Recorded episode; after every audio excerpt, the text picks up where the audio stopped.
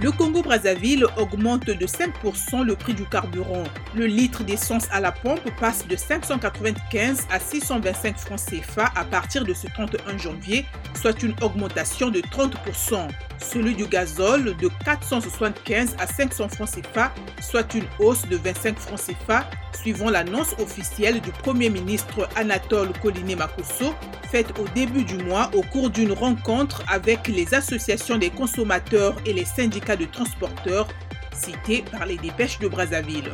L'Angola a exporté 8,83 millions de carats de diamants en 2022 pour 1,95 milliard de dollars de revenus, soit une augmentation de 1,38% par rapport à 2021, a révélé vendredi le ministère des Ressources minérales, du pétrole et du gaz.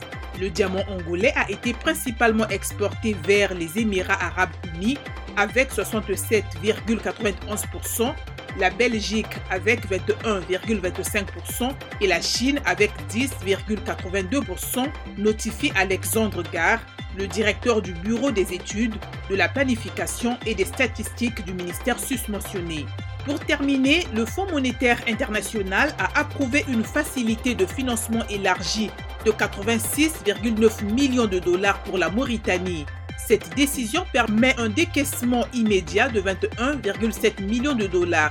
Le restant sera versé progressivement au cours d'un arrangement de 42 mois dans le cadre de la facilité de crédit prolongée.